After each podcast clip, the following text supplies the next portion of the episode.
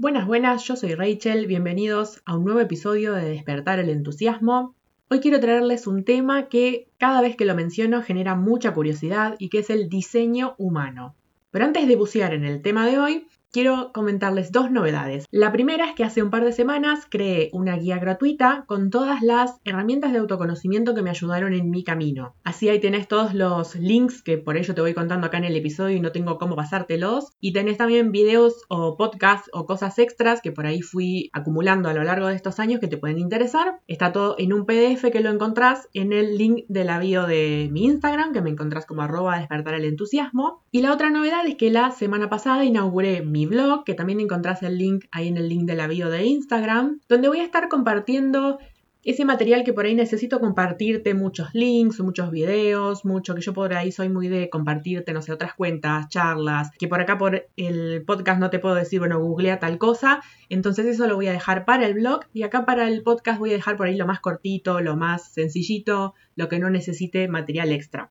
Así que si te interesa, anda al link de la bio y te bajas la guía y vas a leer el blog. Ahora sí, ¿qué es el diseño humano? El diseño humano es un sistema que hace una síntesis de cinco disciplinas: astrología, I Ching, códigos genéticos, cábala y física cuántica. Si lo comparamos con la astrología, se me hace mucho más específico e individual, porque por ejemplo hasta te dice de qué manera deberías comer, y me parece como muy bueno para moverse en el día a día, que por ahí la astrología no es tan específica, pero sí la astrología es más completa para comprender el mundo emocional y psicológico de una persona. Hay que tener en cuenta que lo poquito que yo sé de diseño humano, lo sé del material que está dando vueltas en internet, en YouTube. O sea, hay como, si vos te haces la carta natal de diseño humano, que ahora te voy a dar las páginas donde lo podés hacer, te da como la información básica, ¿no?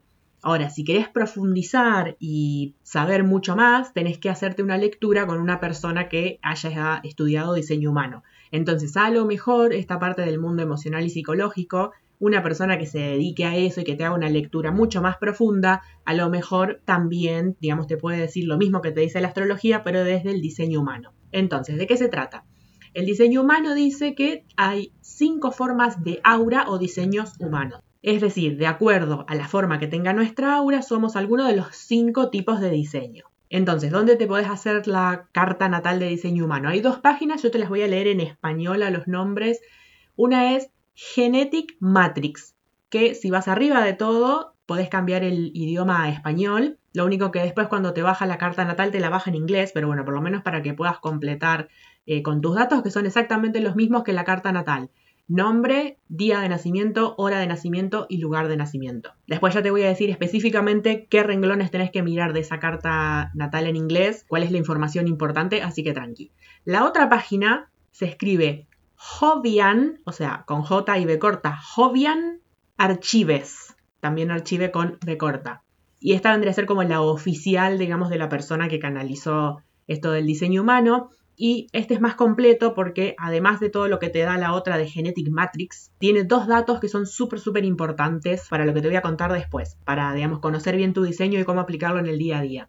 Bien, vas a alguna de estas dos páginas, cargas tus datos y te va a aparecer un dibujito de una silueta humana así medio con un cuerpo medio triangular y que tiene como que parecen señales de tránsito, triángulos, cuadrados, rombos, algunos en color, otros en blanco o capaz que todos en blanco y llenos de numeritos que después más adelante te voy a explicar qué es todo eso. Vendría a ser como un sistema de chakras, pero en lugar de ser siete como el hindú y estar todos en, línea a la altura de la columna, están todos como desparramados y son nueve. Si bien algunos coinciden, como por ejemplo el sacro, el plexo solar, el laringio, hay un par que son nuevos que no están en el sistema hindú. También te vas a encontrar que a ambos lados de esa silueta hay una columna de planetas en rojo y una columna de planetas en negro. Los que están en negro son los de tu carta natal de astrología, los del día en el que naciste.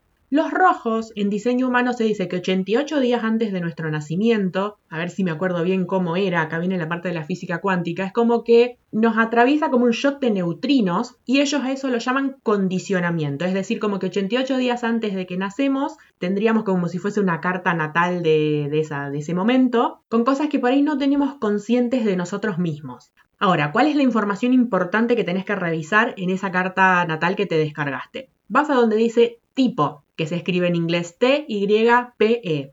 Ahí te va a decir qué tipo de aura o qué tipo de diseño sos. Y esa es una información súper importante. Después busca una palabra que se parezca a autoridad, que en inglés se escribe authority. Para ellos la autoridad es ese chakra o ese centro, ellos lo llaman centros, no lo llaman chakras, que es el que vos le tenés que hacer caso cada vez que vos tenés que decidir algo en tu vida. Después vas a otra palabra que se parezca a estrategia, que en inglés se escribe strategy. La estrategia es cómo vas a decidir cada una de las cosas de tu vida. Y después, donde te diga tipo, al lado te va a decir un número, una barra y otro número, y eso se llaman líneas, que tiene que ver con el I Ching. De eso ya tanto no sé, pero bueno, de lo otro te puedo explicar un poquito. Entonces, ¿cuáles son esos cinco tipos? Están los generadores, que se dividen en dos tipos. Los generadores puros, o sea, que tienen solo la palabra generador o generadora, que son el 36% de la humanidad, y los generadores manifestantes, que son el 32% de la humanidad, así que entre los dos hacen más o menos un 68-70% de la población, que en inglés te va a decir generator o manifesting generator. Entonces, generator es generador o generadora, el puro, y los manifesting son los generadores manifestantes. La autoridad para ambos generadores puede ser o el chakra sacro o el chakra emocional. Es decir, en el dibujo ese de la silueta con todos los centros, estas personas van a tener uno que está justamente ahí bien en el medio, uno cuadrado pintado de rojo, que es el chakra sacro. Ese lo van a tener pintado, o sea, lo van a tener coloreado. Todas las demás, los demás tipos de auras, ese lo van a tener en blanco. La estrategia es responder. Es decir, y acá viene lo interesante porque salvo uno de los cinco tipos, los demás, su función no es iniciar. Vieron que nos están diciendo, sí, vos tenés que hacer, vos tenés que darle, meterle fichas, ponele, dale, crear, vamos, vamos, vamos. Y en realidad, salvo el 8% de la población, el otro 92% de la población mundial no tiene que iniciar, sino que tiene que esperar a que pase algo, ya sea en el entorno o dentro de sí mismo, después recién, entre comillas, iniciar. Entonces, ¿qué es esto de responder? Básicamente es como que los generadores trabajan si es que alguien primero les hace una pregunta y entonces ellos responden a esa pregunta. O notan que hace falta algo en el mundo, entonces ellos se ponen a hacer eso que falta en el mundo. Es decir, primero hay que ver un estímulo afuera, en el, mundo externo, y después recién reaccionar a ese estímulo.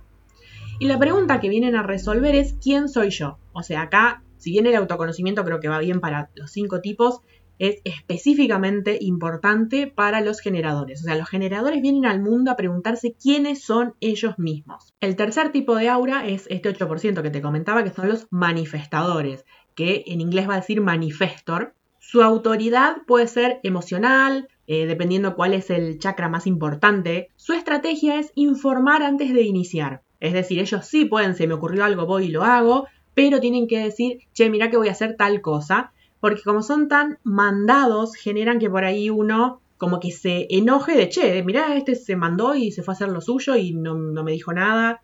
Algo que me olvidé de decir con los generadores, que cuando no están fluyendo, no están vibrando en quiénes son, la emoción que sienten es frustración.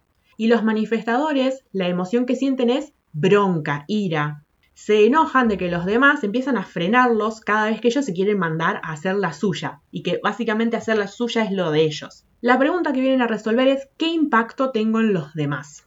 Algo que dice el diseño humano y que como últimamente me estoy interesando mucho en las digamos en las épocas históricas y en las generaciones y lo que ha vivido cada uno porque bueno, también me está interesando mucho la astrogenealogía, tema aparte, que otro día ya les voy a hacer episodios sobre eso. Pero algo interesante que dice el diseño humano es que en 1781, cuando se descubrió Urano, es como que hubo un antes y un después. Entonces, antes de eso, a ver, pensemos, no sé, Edad Media, Renacimiento, estaba la monarquía, o éramos siervos de un señor, un terrateniente, o trabajábamos para el ejército, digamos, siempre dependíamos de alguien, éramos como masas de personas, no había individualidad. Y entonces, como que el diseño humano dice que en esa época la mayoría de la humanidad eran manifestadores, que eran estos reyes que te decían, bueno, tenés que hacer lo que yo digo y listo.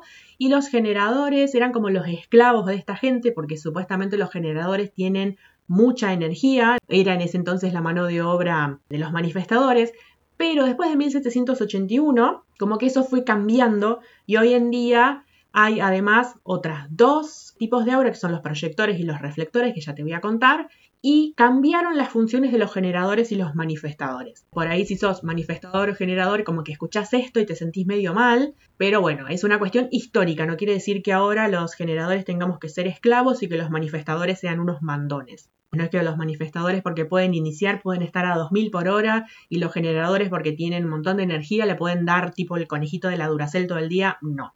Proyectores, que en inglés te va a decir projector. Son el 23% de la población, también pueden tener varias autoridades, va a decir, por ejemplo, esplénica, que eh, lo traducen al español como la autoridad del vaso, o sea, vaso con B larga y Z. Puede ser también autoridad mental. Su estrategia es esperar a la invitación para guiar. Digamos que el proyector se muere por decirle a los demás cómo hacer las cosas, pero tiene que esperar a que le pregunten, che, ¿cómo hago esto? Porque si no, va, se mete, le dice al otro, che, vos tenés que hacer las cosas así o asá, le caes como un tremendo pesado a la otra persona, este metido que me viene a decir lo que tengo que hacer. Pero bueno, la pregunta que viene a resolver el proyector es ¿quién es el otro? Y es muy interesante la forma que tiene el aura de un proyector. Imaginemos una persona de pie y que desde sus pies y desde su cabeza trazamos una línea que se termina juntando por allá delante del cuerpo a la altura del ombligo, digamos como un cono acostado. Esa es la forma que tiene el aura de un proyector.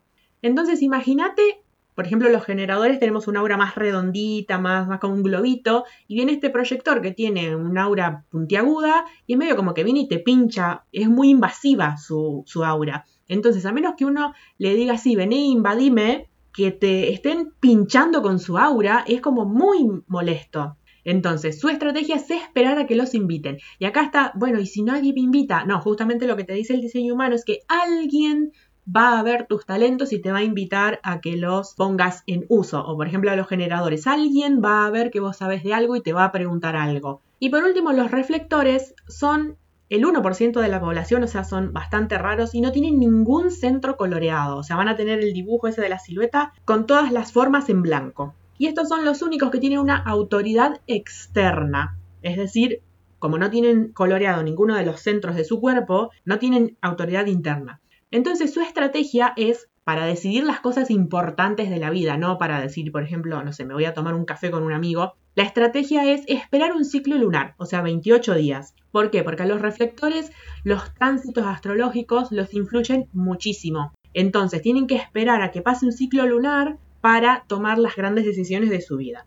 Y acá su pregunta es, ¿quiénes son los demás? En el proyector era uno a uno, ¿quién es el otro, la otra persona? Acá es quién ese, quiénes son esos grupos de personas, quiénes son los demás. Y es como que vienen a regular y a ver qué se puede mejorar y a ver, digamos, poner en orden para que sea más eficiente. Se me hace una cosa muy virginiana esto de los reflectores. Los centros coloreados es como si tuviesen propia energía circulando por esos centros. En cambio, los no coloreados no tenés suficiente energía propia circulando por ese centro. Entonces, ¿qué va a pasar? Que si tenés al lado una persona, por ejemplo, yo que soy generadora, por ejemplo, no tengo coloreado el chakra de la garganta. Y vamos a suponer que tengo al lado una persona generadora manifestante que sí tiene coloreado el chakra de la garganta. Entonces me pueden pasar distintas cosas. Es como que esa persona me va a contagiar su energía porque de su chakra de la garganta porque yo no tengo suficiente energía propia en ese chakra. Entonces, me puede pasar que yo que habitualmente soy, si estoy sola, soy muy callada, no soy de hablar mucho, a lo mejor estoy con esa persona y me hablo todo.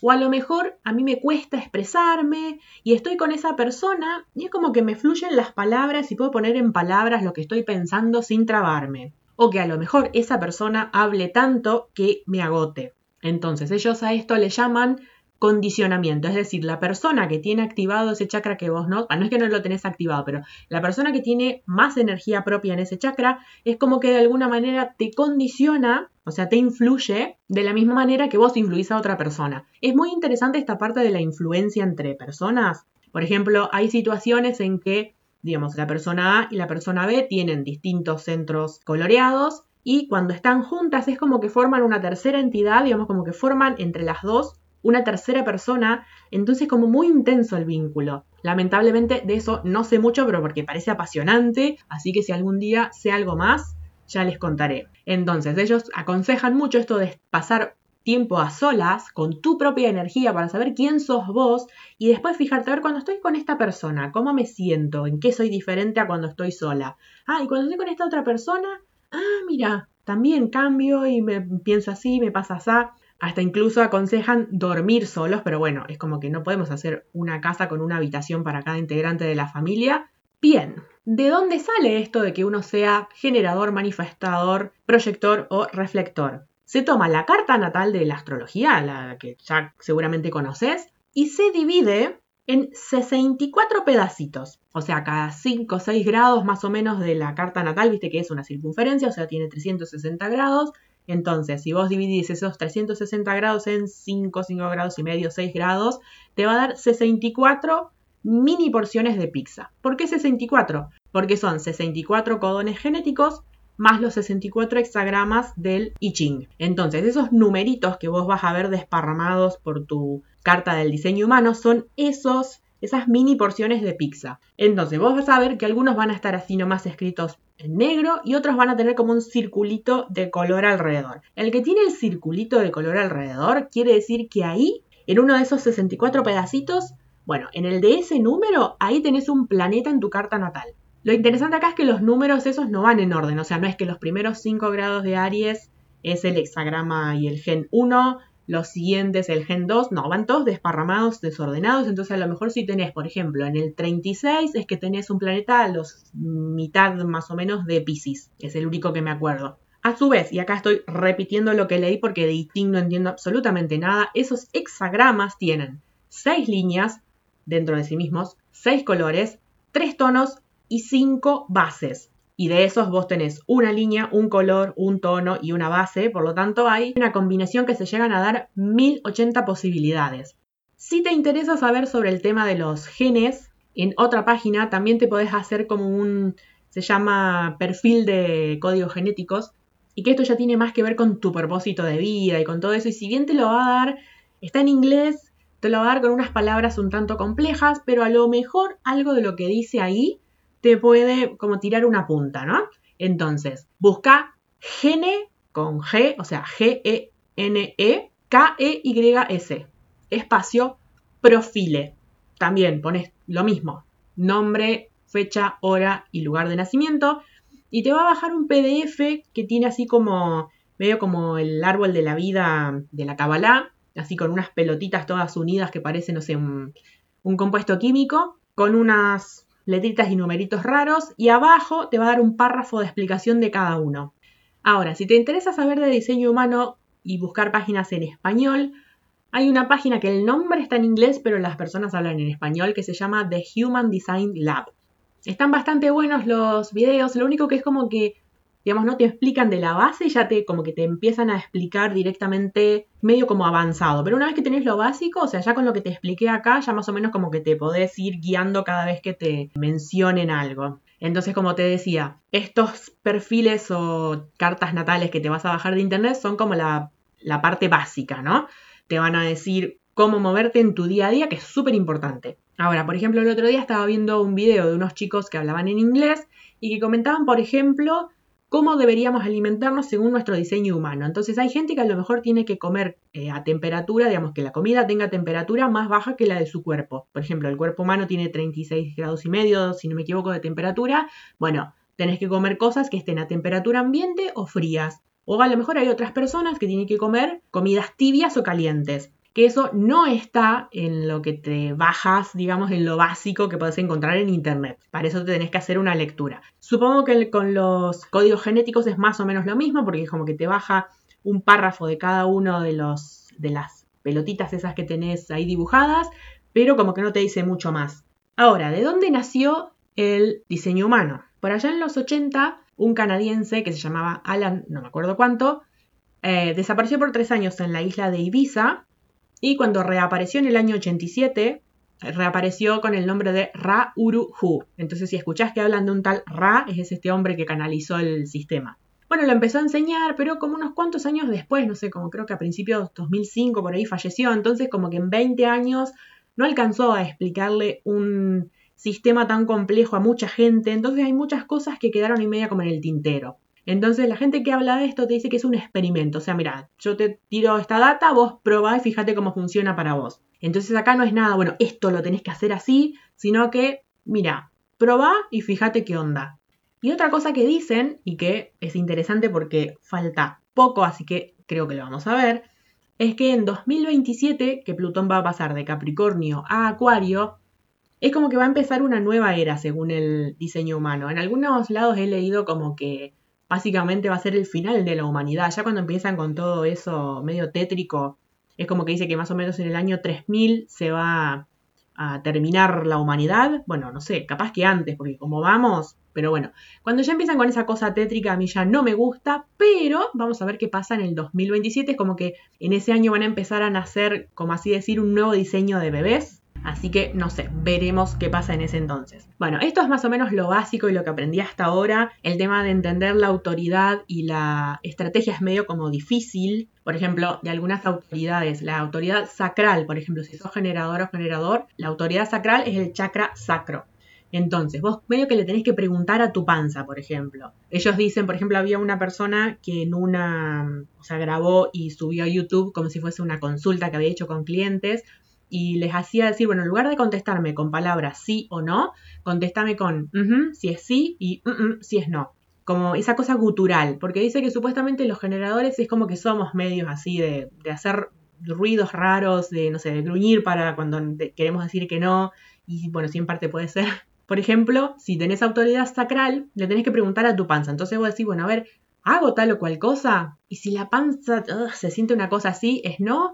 Y si la panza se siente como relajada, hmm, es sí. Si lo tuyo es la autoridad emocional, me hace acordar a este dicho que dice, no planees nada cuando estás feliz ni cuando estás enojado. Con la autoridad emocional tenés que esperar a que ese subibaja emocional, ni estar súper, súper feliz, ni estar súper, súper mal, sino esperar que vuelva a nivel neutro y recién ahí decidir. Porque a lo mejor te dicen, che, ¿te parece que hacemos tal cosa? Y estás, sí, súper feliz, vamos, qué yo. Y después dices, oh, ya se me pasó el pum para arriba y ahora no tengo ganas de ir. O estabas re mal y dijiste que no y después cuando se te pasa decís, ay, pero podría haber dicho que sí. Entonces la autoridad emocional esperar a que vuelva a neutro. La autoridad esplénica es muy esa intuición de golpe que te baja así un flash. Por ahí la más difícil es la autoridad externa, o sea, de ser reflector, que tenés que esperar, o sea, tenés que esperar un mes para decidir, no sé, me mudo, me voy de viaje. O sea, como ven esto que el otro día se los decía un poco en el, artículo del blog, esto es muy de esperar, de ir lento, no es andar a 20.000 por hora como estamos acostumbrados. Entonces esa parte yo que estoy buscando ahí como ir más lento y ver otra manera de hacer las cosas es como que me encantó. De las otras autoridades como que mucho no sé, por ejemplo autoridad mental, ahí no sé cómo es el tema. Si sabes inglés, obviamente te súper aconsejo que busques en YouTube que hay material a rolete. Ya con esta base es como que podés entender todo el lenguaje que van a usar. Espero haber sido bastante clara porque es medio complejo esto y que puedas aplicarlo y probarlo en tu día a día. Probablemente el próximo episodio se trate de astrogenealogía, que es un tema que me está llamando muchísimo la atención últimamente. Así que me despido hasta ese entonces, espero que te haya sido de utilidad. Si crees que le puede servir a alguien, recomendalo. Me podés encontrar en Instagram como arroba despertar el entusiasmo y ahí podés encontrar la guía gratuita de la que te hablé, el blog y el link a todos los episodios de este podcast si te acaban de recomendar este episodio. Abrazo grande ahí del otro lado y nos reencontramos la próxima.